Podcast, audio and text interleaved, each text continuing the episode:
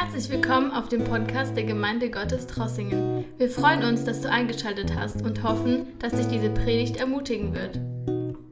Wir sind eine Woche nach Ostern und ich habe mich über Thomas vorbereitet zu predigen und irgendwie äh, letzte Tage hatte ich keinen so richtigen Frieden. Ich wollte über Thomas predigen, wie er eine Woche nach Ostern nicht dabei ist, also dabei ist wieder, er war am, am Auferstehungsabend nicht bei den Jüngern, eine Woche später war er wieder dabei und Jesus sagt, komm, leg deinen Finger in meine Wunde, leg deine Hand in meine Seite und überzeug dich selbst, dass ich der Auferstandene bin. Das würde auch so gut passen. Und doch innerlich habe ich hin und her kämpfen müssen, obwohl ich mich darüber vorbereitet habe, im Bete sogar am Freitag darüber für die alten Menschen Gottesdienst gehalten habe und trotzdem keinen Frieden hatte. Und ich glaube, dass Gott uns leitet in eine andere Richtung. Ich möchte ein nicht attraktives Thema predigen heute. Danke für die Einleitung. Wo bist du? Irgendwo ist er. Ach, da, danke. Gute Einleitung. Ähm, manchmal denken wir, die Stelle ist für andere. Wie wäre es, wenn es mal jeder für sich nehmen würde, was in Gottes Wort steht? Dann hätten wir viel mehr Frucht wenn wir für uns das nehmen würden. Und danke auch für gute Gedanken. Es war Führung Gottes. Ich möchte eine neue Predigtreihe beginnen. Ich werde nicht jeden Sonntag darüber predigen, sondern einfach, wie ich empfinde, vielleicht nur einmal im Monat. Ich möchte eine Predigtreihe beginnen, Sterben und Tod im Lichte der Bibel. Und da möchte ich ganz verschiedene Themen ansprechen. Ich wurde von verschiedenen Mitgliedern angesprochen, ob ich ähm, zu bestimmten Themen was sagen kann. Und ich möchte nicht gleich nur die, die äh, Fragen beantworten, die vielleicht manche stellen, aber ich möchte zum Beispiel vom Sinn des Alters, wie kann man sich auf den Tod vorbereiten, Warum ist es wichtig, sich auf den Tod vorzubereiten? Über diese Dinge sprechen. Kann man sich auf das Sterben vorbereiten? Worauf kommt es an bei der Bestattung? Was ist mit Einäscherung, mit Kremation? Wie müssen, wie, wie müssen wir das beurteilen von der Bibel her? Sagt die Bibel was dazu? Manche sagen nein, aber wir werden sehen.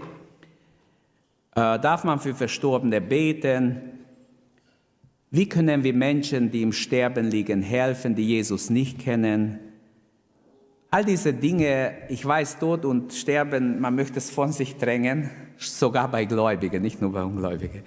Aber doch, die Bibel spricht ganz viel davon. Ich möchte auch ähm, noch manche andere Themen in diese Richtung ansprechen, in dieser Themenreihe. Fangen wir mal ganz einfach an in dieser Predigtreihe Sterben und Tod im Lichte der Bibel. Leider habe ich mein PowerPoint nicht dabei.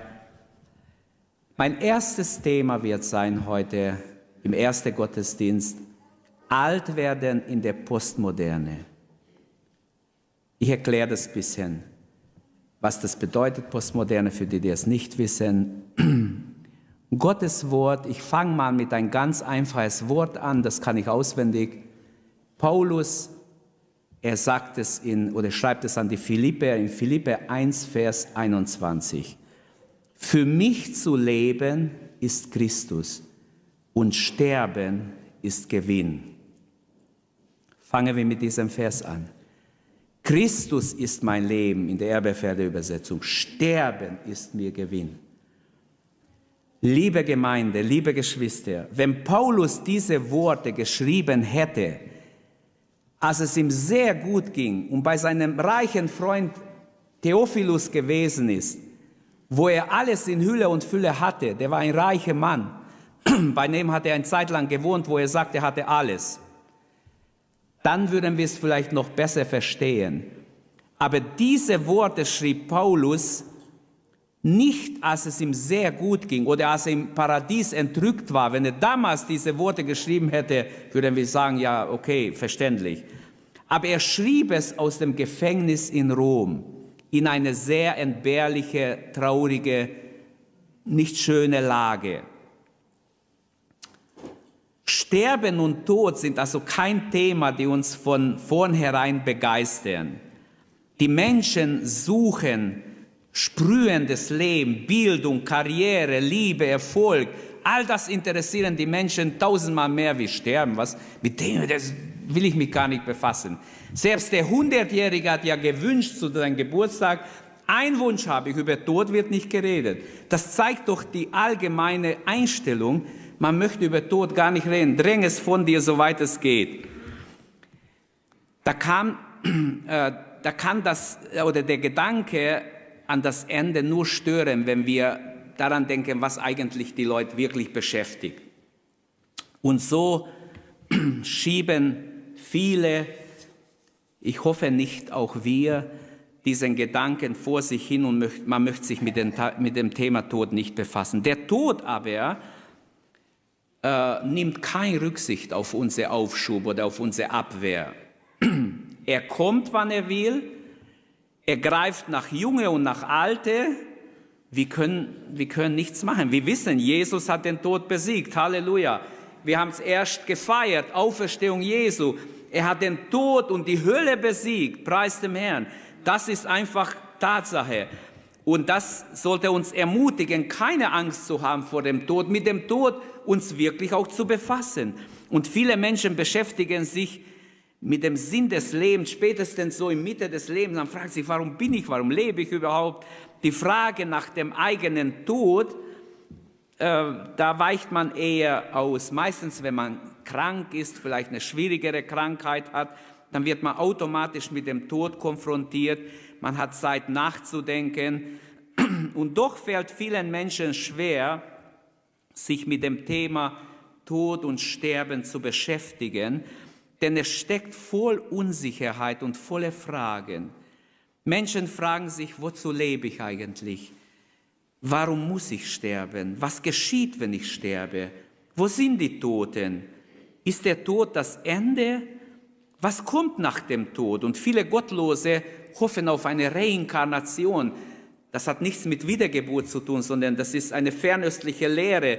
Buddha hat diese Lehre oder Buddha lehrt seine Leute, hat seine Leute gelehrt über die Nirvana und, und, und. Ich steige da nicht rein. Ähm, viele Menschen sagen so, wenn man mit ihnen spricht über Bekehrung, über, dass sie ihr Leben Jesus geben, dass sie ihr Leben in Ordnung bringen, sagen sie, ja, ich hoffe, im nächsten Leben habe ich schöner. Ich tue ja alles dafür. Ich versuche ja ein guter Mensch zu sein und hoffentlich komme ich dann als ein, was weiß ich, eine höhere Stellung. Das kommt ja von Indien, besonders wo diese verschiedenen Kasten sind, die Kastenlosen, die nichts taugen in ihre Augen, die Verachtung unter den Menschen und, und die höhere Stufen. Das kommt alles durch diese falsche, dämonische Lehre. Die Bibel äh, sagt in 1. und 2. Timotheus, dass falsche Lehren nicht nur menschlich sind, sondern dämonisch sind, weil sie die Menschen in die Irre führen, in den Abgrund führen. Sie gaukeln ihnen was vor, aber es wird nicht halten. Also viele Gottlosen fragen sich dennoch, wo sind die Verstorbenen? Auf kosmische Reise oder nur in unser Gedächtnis sind sie noch oder wo sind sie denn? Für immer ausgelöscht? Eins möchte ich betonen, gleich in der Einleitung. Ich bin noch in der Einleitung, ich möchte eine kleine Grundlage legen und darauf bauen wir dann. Sterben löscht nicht aus. Das müsst ihr euch merken, dieser Satz. Sterben löscht nicht aus, weder den Gottlosen noch den Gottesfürchtigen. Sterben löscht nicht aus. Darüber werde ich auch mein Thema predigen, aber nicht heute. Spätestens beim schmerzlichen Verlust eines geliebten Menschen wünschen sich viele unserer Zeitgenossen, auch nichtgläubige Menschen, möge er im Himmel sein. Ich war bei sämtlichen Beerdigungen, wo von Menschen, wo ich kenne, wo nicht gläubig sind in unserem Sinne, also nicht wirklich von Gott nichts groß halten, aber doch haben die, die Verwandte, die sie liebten, haben gesagt, möge er im Himmel sein. Also sie hier waren sich nicht, aber den Wunsch haben sie wirklich geäußert. Und wer wünscht das nicht? Ich würde jedem wünschen, dass er ins Himmel kommt. Aber wir wissen, nicht jeder kann in den Himmel. Irgendwie nur als Mensch in meine Sünden zu leben, ohne Gott zu leben und dann zu hoffen, am Abend meines Lebens werde ich im Himmel aufgenommen. So einfach geht's nicht. Deshalb, der Zeitgeist unterstützt ja, dass man sich nicht mit dem Tod beschäftigt. Der Zeitgeist, und manche von euch sind mehr erfasst, als sie es glaubt, vom Zeitgeist. Ich kann auch sagen, manche von uns, vielleicht bin ich auch erfasst. Der Zeitgeist betet Jugend, Schönheits- und Fitnesskult an. Das ist so in der Gemeinde hineingekommen, dass wir es fast nicht mehr merken. Und doch ist es ein Mitleid, äh, mitleiderregender Blick, oder wie soll ich das sagen, Anblick, wenn man grauhaarige Menschen sieht, die joggen und fast umfallen und äh, versuchen mit 70 noch fit zu sein wie ein Jugendlicher. Es gibt 70-Jährige, die können besser joggen wie ich. Okay, die sind wirklich sportlich. Habe ich auch schon festgestellt. Aber genauso ältere Damen, die ähm, alles Mögliche machen, dass sie ihre jugendliche Outfit wieder zurückbekommen. Mir geht es nicht, diese Leute zu kritisieren. Mir geht es um den Geist dahinter. Welcher Geist beeinflusst dich? Kann der Heilige Geist unsere Vergänglichkeit uns noch vor Augen halten, was die Bibel ständig betont? Herr, lehre uns bedenken, dass wir sterben müssen, damit wir klug werden. Ist dieser Gedanke noch möglich heute? Kann Gottes Geist dich und mich noch lehren, aufrufen, hallo, nicht das ist wichtig, ob du jetzt äh, dein jugendliche Outfit wieder hast oder nicht mit 60, 70, das spielt keine Rolle. Was eine Rolle spielt, bist du bereit, wenn der Herr dich ruft? Bist du bereit, ihm entgegenzugehen? Denn jede Falte, jede graue Strähne erinnert letztendlich an unser Ende, dass der Mensch vergänglich ist. Und leider wird das Alte so dargestellt, als ob die Alten weniger wert werden. Davon habe ich schon mal gepredigt, letztes Jahr irgendwann, vor einem Jahr etwa, dass Alter in der Bibel mit Würde verbunden ist. Ich glaube im März letztes Jahr. Ich kann mich aber nicht genau erinnern. Aber in der Postmoderne überhaupt ist das Alt, äh, Älterwerden als Tragik wird es erfahren. Der postmoderne Mensch, der Moderne wollte mehr alles genau erforschen, genau wissen. Äh, da waren Fakten wichtig. Heute in der Postmoderne einfach was, ich will, ich will, dass es mir gut geht. Man möchte, es ist ein egoistischer Lebensstil. Es geht um mich. Was habe ich davon, wenn ich in die Gemeinde Gottes Trossingen gehe? Was habe ich davon, wenn ich hingehe? Und wenn ich nichts habe, habe ich dann nichts verloren. Weil es geht ja um mich. Aber wir vergessen, in der Bibel geht es nicht um dich, auch nicht um mich, es geht um ihn. Gott dienen in erster Linie, einander dienen, füreinander da sein. Das wäre ein Gottesdienst, das Gott gefällt. Auch ein Gottesdienst, das Gott gefällt, steht in Jakobus 1,27. Die Armen und Witwen zu besuchen und sein Leben unbefleckt von der Welt zu erhalten. Also es geht nicht nur mit Gutes tun bei anderen, es geht auch um unsere persönliche Beziehung zu Gott immer in der Bibel. Aber in der Postmoderne sind manche Dinge total daneben. Und wir haben trotzdem eine gute Chance, das haben wir am Freitagabend mit ein paar Jugendlichen besprochen, ich möchte das nicht wiederholen. Wir haben gute Möglichkeit, in der Postmoderne als Pfingstgemeinde Menschen zu erreichen. Denn die Menschen wollen etwas erleben. Sie wollen etwas erleben in ihr Leben. Es ist einfach langweilig, wenn man nichts erlebt. Aber ich komme zurück. Als Gemeinde sollten wir uns bewusst, ich bin immer noch in der Einleitung, ich weiß nicht warum, ich wollte schon längst beim Thema sein, aber es gehört ja zum Thema. Die Grundlage muss stimmen. Als Gemeinde müssen wir uns gegen diese Entwicklung in der Gesellschaft stellen, wie ein Mauer. Gottes Wort dagegen halten, gegen alle falschen Entwicklungen. Und glaubt mir, mir ist ein großes Anliegen. Ich habe letzte Zeit öfters gebetet und gefastet, Herr, wie kann ich die Gemeinde in dieser Zeit beeinflussen, dass sie bereit sind, wenn du kommst, dass sie endzeitfest sind. Egal was kommt morgen, dass die Gemeinde bereit ist. Und ich glaube, Gott wird uns helfen, wenn wir ehrlich sind, aufrichtig sind, werdet ihr auch nicht leer heimgehen heute, weder im ersten noch im zweiten Gottesdienst. In Gottes Augen ist jeder Mensch sehr wertvoll. Auch wenn heute oft die Alten so als, naja, sie sind noch da, man muss schauen, wo wir sie hintun. In der Bibel ist es nicht so. In der Bibel waren alte Menschen wertvoll. Schaut Jakob an, denn wie er geehrt wird, welcher Respekt sie vor ihm haben. Und es steht manches in der Bibel darüber, könnte ich manche Sachen sagen. Ähm, Paulus sagt zu uns alle in 1. Korinther 6, 19 und 20, wisst ihr nicht, dass ihr nicht euer euch selbst gehört, ihr seid teuer erkauft. Auch die alten Menschen sind kostbar in Gottes Augen, genauso wie ein Jugendlicher.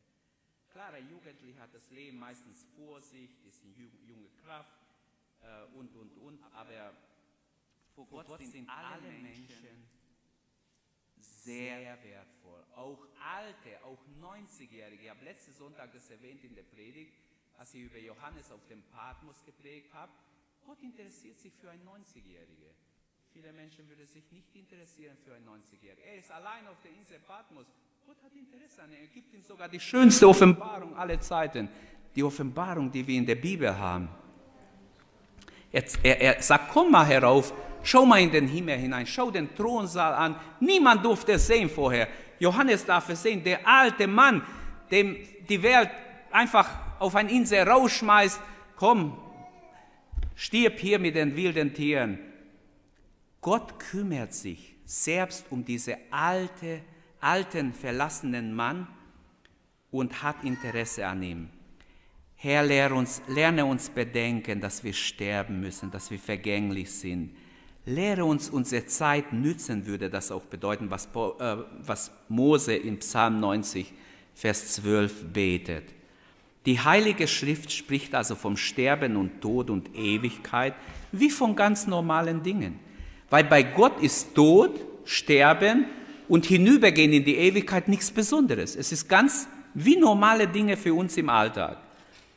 Und deshalb ist wichtig, mit Gott sich zu befassen, mit Gottes Wort, denn er weiß, genau, was Sache ist. Wir können uns täuschen, aber Gott weiß ganz genau um diese Dinge, denn Gottes Wort hat Information vom Jenseits. Der Mensch ist auf Ewigkeit angelegt. Das versuche ich bei Beerdigungen oft zu erklären, aber es ist einfach Tatsache, mit dem Tod ist folglich nicht alles aus. So wie ich vorher sagte, der Tod löscht nicht aus. Das sagen die Zeugen Jehovas, sie lügen damit. Sie sind kontra Gottes Wort, wenn sie sagen, Tod löscht aus. Nach dem letzten Atemzug ist der Mensch hinübergegangen ins, ins Jenseits. Und genau genommen leben wir ja alle an der Grenze. Wir alle, ich auch, ihr auch, schon Jugendliche leben, wir leben alle an der Grenze. Ich bin fast gestorben schon als Jugendlicher ein paar Mal, war wirklich am Rande des Todes. Aber ich lebe noch, weil Gott mich gehalten hat, nicht weil ich so gut durchkam, weil Gott seine Hand drüber gehalten hat. Also ich kann mindestens zwei, dreimal sagen, wo ich fast, fast gestorben wäre. Und nur einen Augenblick, dass ich am Leben bewahrt wurde. Fakt ist, wir leben alle an der Grenze der Ewigkeit. Im Blick auf das Sterben und Tod und Ewigkeit werde ich versuchen, das Wesentliche anzusprechen. Oft benutzen wir das Gebet Davids aus Psalm, nee, aus 1 Samuel 20, 3. Es ist nur ein Schritt zwischen mir und dem Tod. Als er so in einer tiefen Not war, hat er diese Aussage gemacht. Und Lebensweisheiten, es ist Lebensweisheit zu erkennen, die Zeit fliegt. Entscheide dich sehr sorgsam, wie nutzt du deine Zeit? Jeder von uns bekommt die gleiche Zeit, wie nützen wir es? Und dann ein letztes noch, als Christen haben wir große Vorteile gegenüber Menschen, die ohne Christus alt werden. Wir haben große Vorteile gegenüber Menschen, die ohne Gott durchs Leben gehen und schauen müssen, wie sie wie sie hinübergehen in die Ewigkeit, oft elendig. Da könnte ich viele Geschichten erzählen, auch von Menschen in unserer Stadt, die ich kennengelernt habe, Nachbarn, dies und das, wo ich gesprochen habe. Puh, ganz traurig. Traurige Geschichten. Menschen, wo die Kinder sich gar nicht um die Eltern gekümmert haben.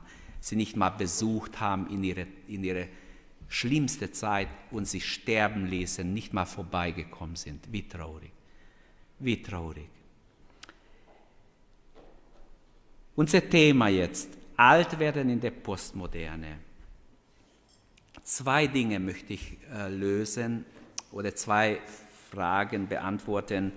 Worin besteht der Sinn des Alters und was sind Herausforderungen im Alter? Wir beschäftigen uns zuerst beim ersten Thema nicht nur um den Tod, aber es hat mit dem Tod zu tun. Worin besteht der Sinn des Alters? Erstens mal, alt werden ist ein Segen. Seid ihr einverstanden? Alt werden ist ein Segen, denn viele konnten gar nicht alt werden, sind vorher schon gestorben. Dem Prozess des Alterns wohnt eine, Zwangsläufig, äh, eine, eine Zwangsläufigkeit inne. Der Tod kommt bestimmt. Keine andere Lebensphase muss sich mit dem irdischen Abschied so befassen wie alte Menschen.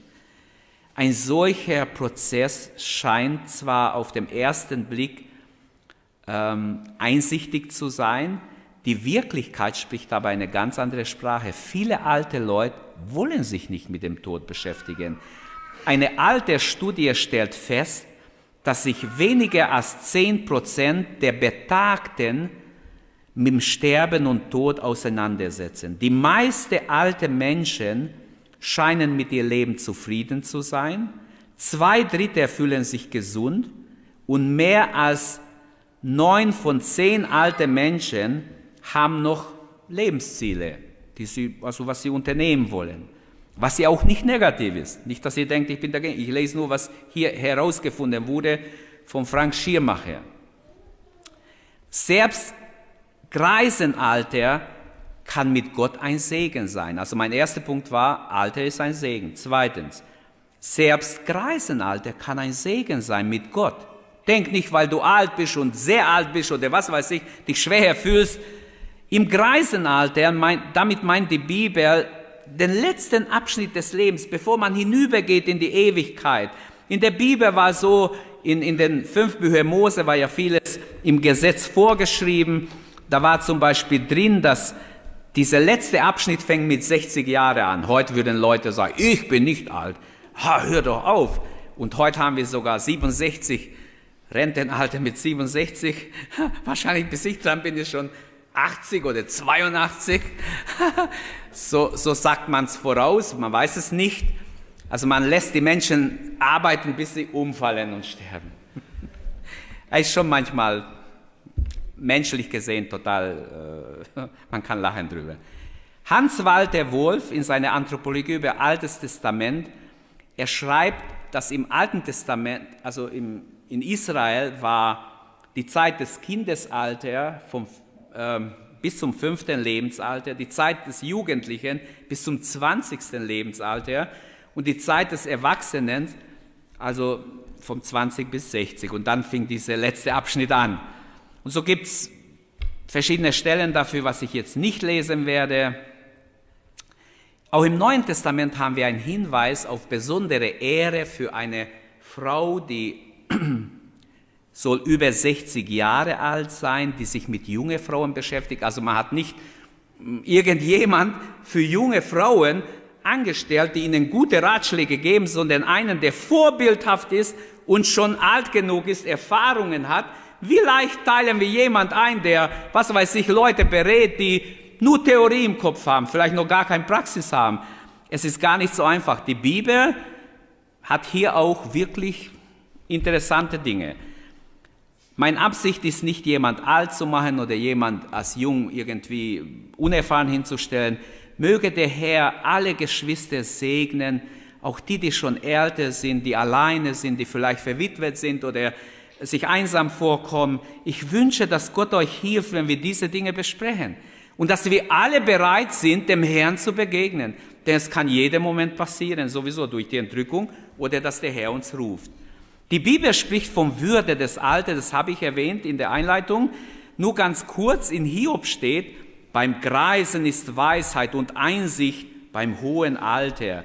Verachte deine Mutter nicht, wenn sie alt wird. Sprüche 23, 22.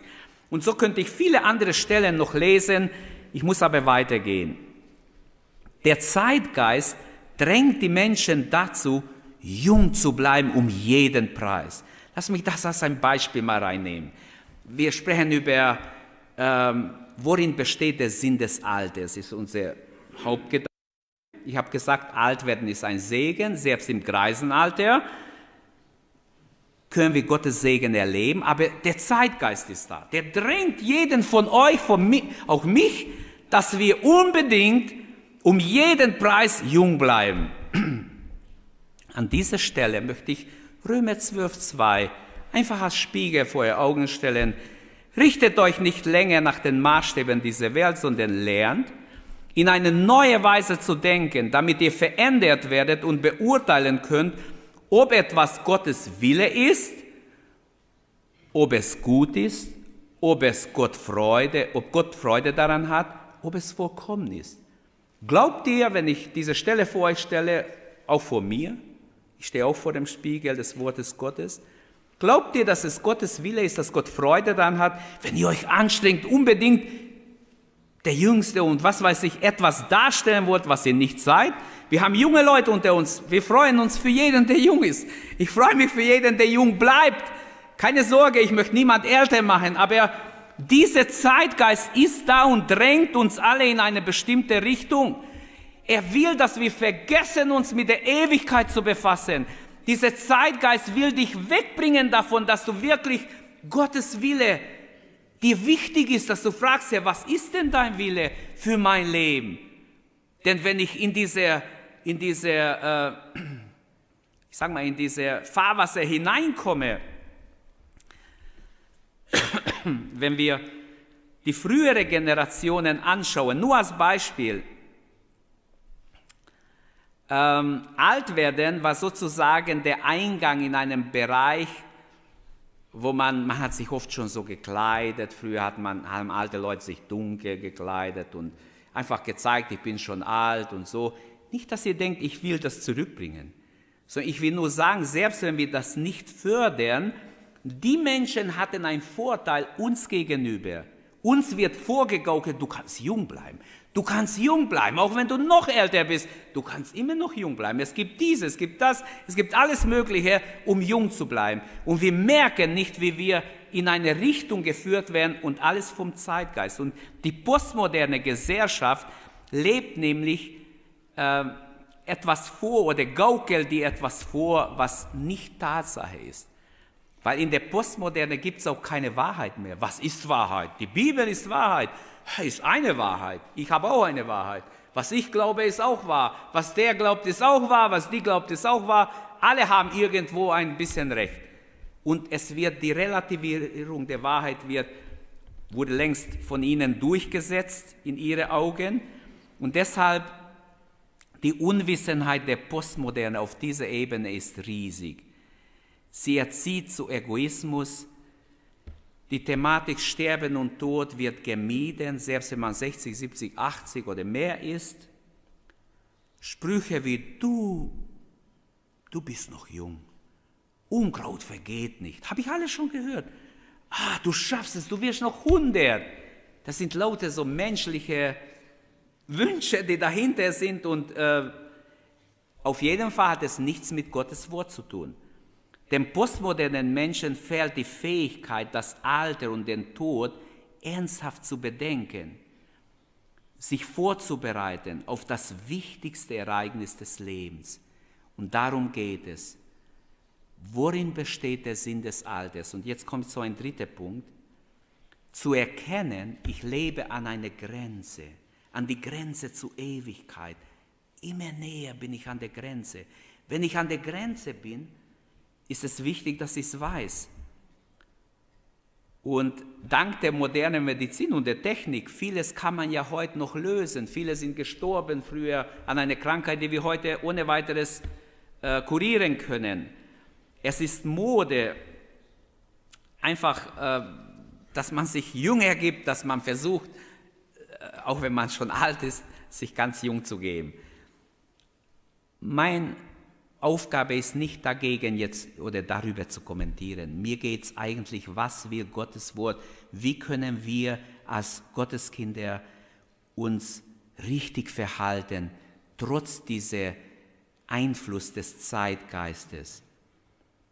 Ähm, die seelsorgerliche Erfahrung bestätigt, dass viele Christen auch sich nicht mit dem Tod beschäftigen, zu wenig, nicht bereit sind. Manche habe ich gefragt, bist du bereit, wenn der Herr dich holt? Da habe ich gemerkt, die haben sich noch gar nicht richtig so. Ich habe gedacht, ich, ich sehe nicht gut. Entschuldigung, wenn ich das sage.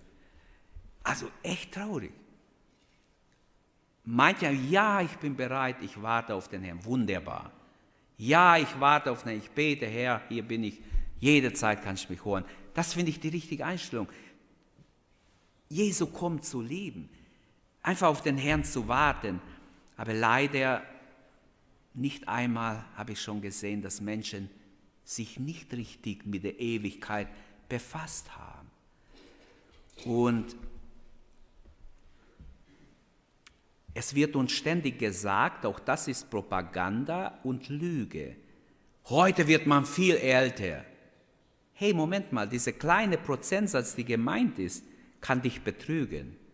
Denn auch heute sterben Leute schon mit 60 oder früher und nicht mal 70 werden sie, viele sterben früher. Und selbst wenn viele länger leben, aber dieser kleine Abschnitt ist nicht so bedeutend, wie es dargestellt wird. Also ich habe Studien gelesen, wo das ausgearbeitet wird und wirklich dargestellt wird, wie die Leute betrogen werden mit solchen Sätzen. Es ist nur ein gering, geringfügiger Aufschub. Selbst die Verdoppelung unseres Lebensalters, selbst wenn es möglich wäre, 200 zu werden, ist im Licht der Ewigkeit nichts, nur ein Schatten. Merkt ihr, wie, wie wir betrogen werden, auch durch manche Ausdrücke oder manche ähm, Slogans, die so in den Raum geworfen werden. Wie viele Menschen sterben im frühen Alter? Umso bedauerlicher ist es, dass sich manche 90-Jährige sich mit dem Sterben nicht auseinandersetzt. Ähm, ein vierter Gedanke hier, kommen wir zum Wesentlichen. Wir sind herausgefordert, folgende drei Fakten zu bedenken, drei Fragen. Was ist im Alter das Wesentliche? Welche Akzente sollen wir über unsere Alterslust hinaussetzen, wenn doch das Sterben unausweichlich ist? Und drittens gibt es Prioritäten, die besonders im Alter beachtet werden müssen. Die biblische Botschaft fordert uns auf, uns mit der irdischen Ende vertraut zu machen. Zum Beispiel Prediger 12 fordert im Vers 1 die Jugend auf. Gedenke deines Schöpfers in der Tage deiner Jugend, bevor die schlimmen Tage kommen, wo du, wo du sagen wirst, sie gefallen mir nicht. Okay, um, zuerst werden Jugend erinnert. Es wird hier ganz klar, ich kann den, den ganzen Kapitel nicht behandeln. Ich will nur zitieren, Vers 1 ist für die Jugend, aber nachher ab Vers 6 wendet er sich an die Alten, an die ältere Generation, sagen wir es mal so. Und für uns ist die Ewigkeit noch näher. Ich bin noch nicht 60, ich bin, ich bin erst 56 noch, aber äh, die Ewigkeit ist mir näher wie vorher und jedem von uns näher. Also für die ältere Generation, die Ewigkeit ist uns viel näher. Und hier im Kapitel 12 in, in, in ähm, Prediger, da heißt es, die silberne Schnur zerreißt, die goldene Schale bricht und der Krug an der Quelle wird zerschmettern und das Schöpferrad zerbricht und stürzt in den Brunnen und der Staub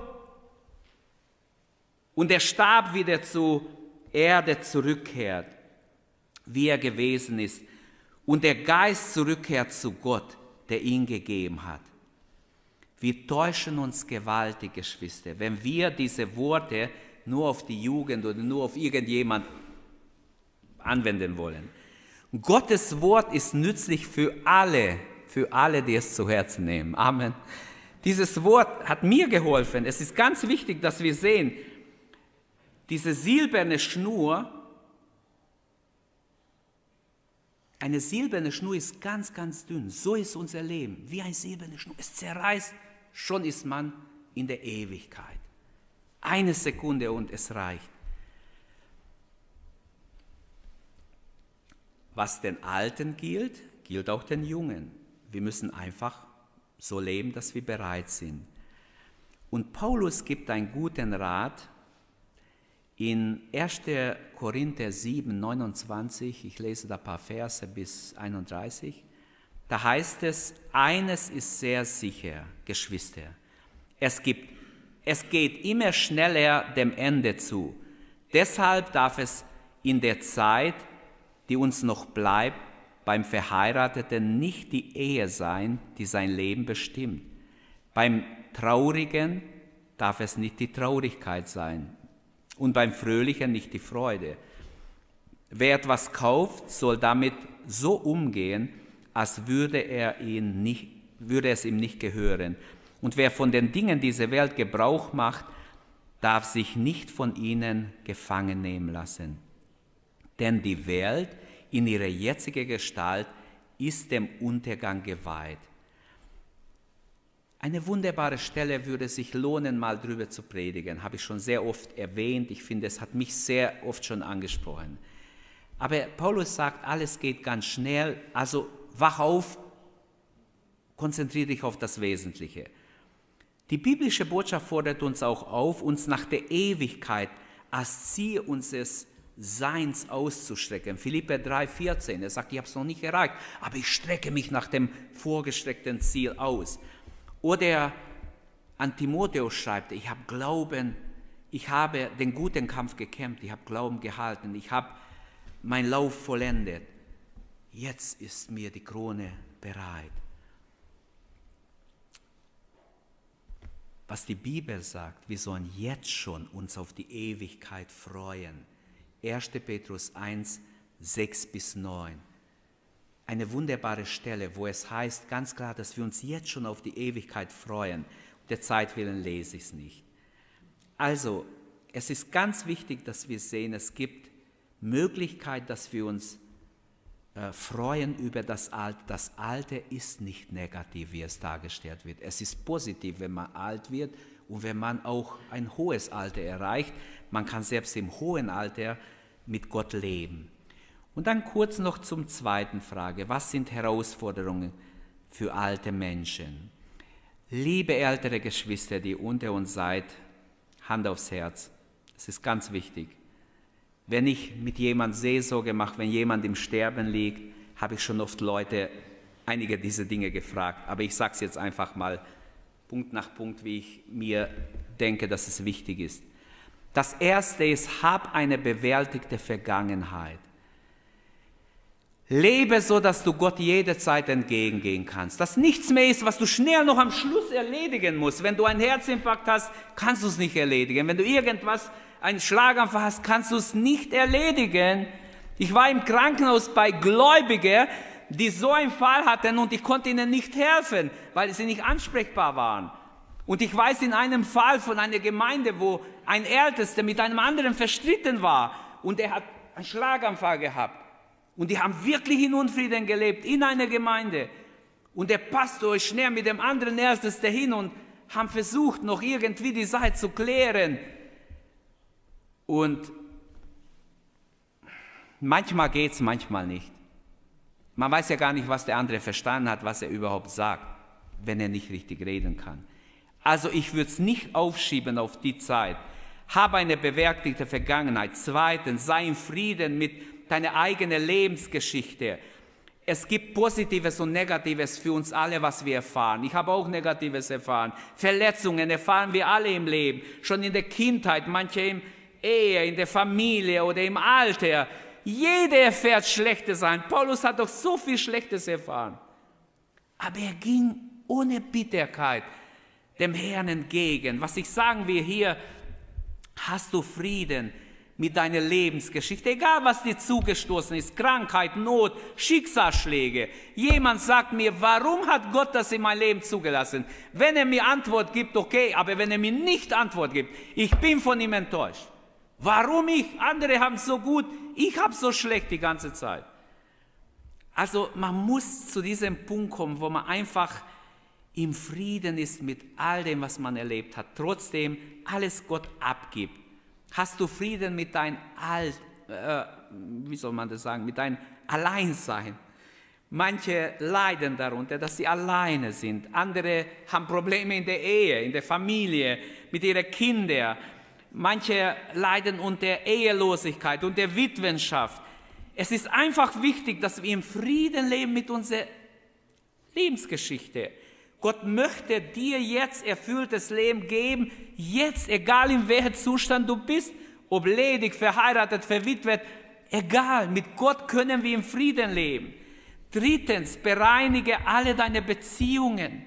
Menschen haben vielleicht dir was angetan.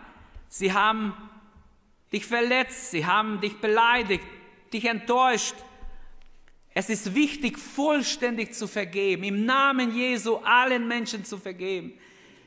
Wenn man in Unversöhnlichkeit lebt, das macht krank, das macht kaputt, das es gibt manchmal sogar Bluthochdruck deswegen und allerlei Krankheiten.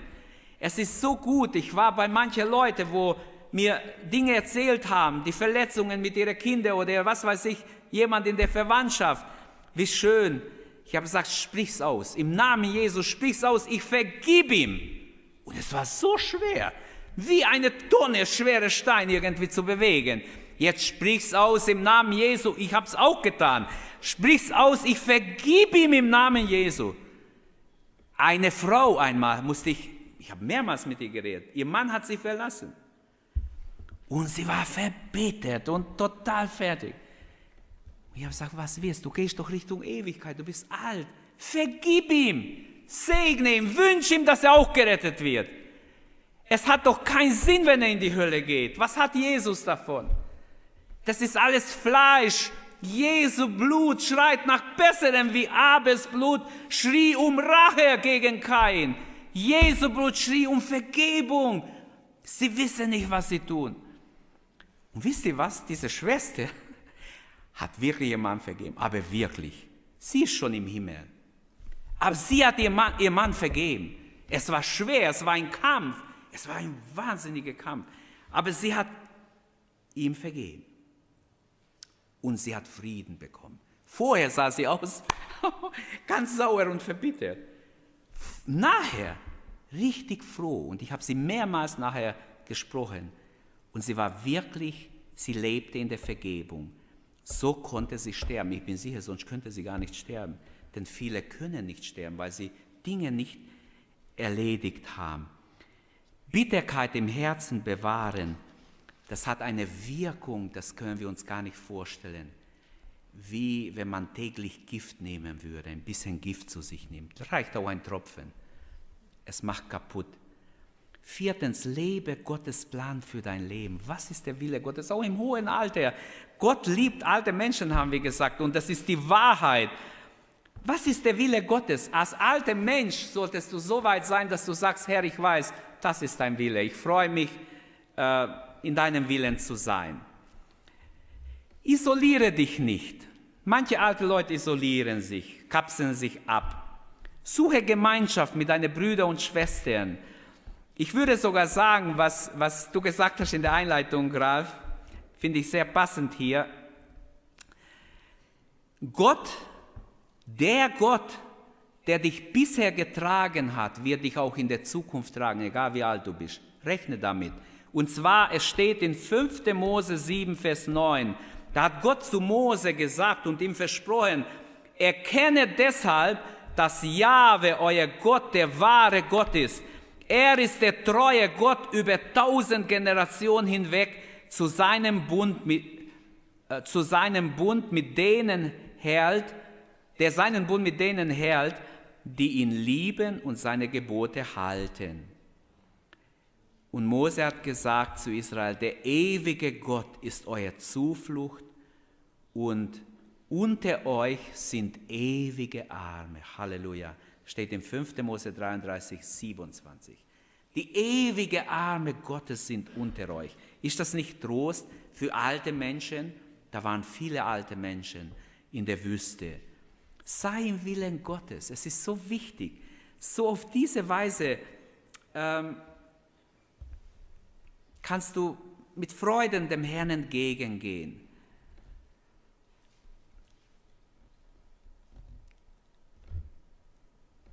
Manche sagen, ja, okay, im Alter ist jetzt so Gottes Wille. Natürlich, im Alter ist auch Gottes Wille wichtig. Ähm, es soll ein geistiger Höhepunkt sein, wo man mit Gott verbunden ist, wo man vielleicht ein Fürbitter ist, wo man vielleicht vor Gott steht als ein Fürbitter. Ich möchte ein Fürbitter sein. Wenn ich alt bin, keine Verpflichtung mehr habe, nicht Pastor bin, möchte ich auf jeden Fall ein Fürbitter sein, mehr wie jetzt wo ich ständig um Anliegen bete und schaue, wo kann ich, für wen kann ich beten. Der Herr soll mir zeigen, wen kann ich erstmal auf meine Gebetsliste nehmen und beten und flehen und einfach vor Gott stehen. Fürbitter sind ganz wichtig. Im Himmel werden nicht große Pastoren vielleicht am besten dastehen, sondern ich glaube, echte Beter, die in den Riss getreten sind vor Gott, weil Gott sagt in Hesekiel, ich suche einen Menschen, der bereit ist, in den Riss zu treten zu beten. Ich suche und ich fand keinen einzigen. Ich suchte nach einem Menschen, nach einem Fürbitter. So verstehe ich die Stelle. Ihr könnt sie ja zu Hause lesen. Hesekiel 22. Ich glaube, Vers 30 steht es. Ich suchte nach einem Menschen. Und Gott war ganz enttäuscht. Er findet nicht mal einen. Im Alter sollten wir alle Fürbitter sein. Wenn du dich noch hinkniest, knie mal hin wenigstens einmal am Tag und bet nicht für dich, nicht für deine Kinder nur, auch für andere Anliegen im Reich Gottes, die Gott dir aufs Herz legt. Also sei im Willen Gottes. Und du wirst sehen, das Alter ist so sinnvoll, so wichtig. Gott könnte doch alles so machen. Er lässt uns leben, fit sein und dann zack, in den Himmel mit dir. Er hätte es doch machen können, wäre doch für uns leichter. Weil ich sehe ja, wie manche alte Leute, hier tut es weh, da tut es weh, überall tut es weh und kaum noch können. Aber Gott hat auch diese Zeit, auch diesem Zeit einen Sinn gegeben. Ich wenigstens mein Verständnis dafür. Investiere in die nächste Generation. Bete für junge Leute. Bete für Mitarbeiter in der Gemeinde. Bete, dass wirklich die Erbe, die Gott uns gegeben hat, das geistliche Erbe nicht verloren geht. Wenn die junge Generation den Willen Gottes nicht kennt, sind die Alten mit Schuld. Das sage ich mir zuerst aber auch euch ältere Geschwister, wir haben eine Verantwortung, die Erbe, die Gott uns übergeben hat, weiterzugeben. Bete für alte Geschwister, äh, für junge Geschwister, als alte Bruder oder Schwester. Nehmt ihr das an, nehmt ihr das als Hausaufgabe an, bitte. Es ist der Wille Gottes, ich bin 100 Prozent. Jugendliche sehnen sich und brauchen Orientierung. In vielen Fällen suchen sie, sie müssen sich neu orientieren. Wie gut, wenn jemand sagt, ich habe für dich gebetet. Gott hat mir am Mittwoch gesagt, bet für Richard. Und ich habe für dich gebetet und nachher erfahre ich, was war. Wie oft ist das passiert? Ich habe Menschen in meinem Leben gehabt. Ich war noch jung, ich war nicht verheiratet. Wo Menschen kamen, ich habe gesagt, ich weiß nicht, was du hattest, aber ich habe für dich gebetet. Und glaubt ihr mir, mir kamen die Tränen, weil ich gemerkt habe, Gott hat jemand erinnert, hey, der hat Probleme, der hat eine Not, braucht Hilfe, allein ist er vielleicht zu schwach. Die unsichtbare Welt ist gegen ihn, aber die Kraft Gottes, die durch Gebet wirkt, treibt die unsichtbare Mächte einfach fort. Halleluja. Gebet, es gibt keinen Ersatz für Gebet.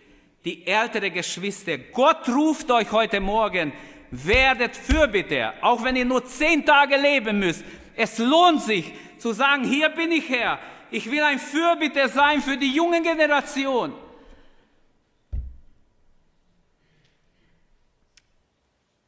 Habt keine Sorgen, dass ihr alt seid. Das ist überhaupt keine Sorge wert.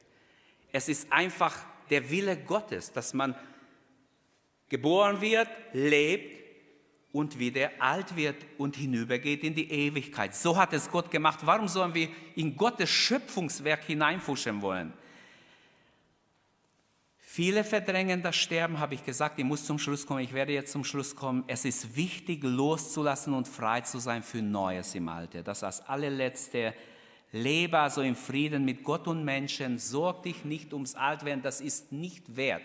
Kümmere dich doch um gute Sachen, um wichtige Sachen, die viel, viel, viel wichtiger sind. Also ich wünsche euch, dass ihr im Alter wirklich erlebt, wie Gott mit euch ist, wie Gott euch hilft. Und die große Frage ist, wenn heute der Herr uns ruft, sind wir bereit?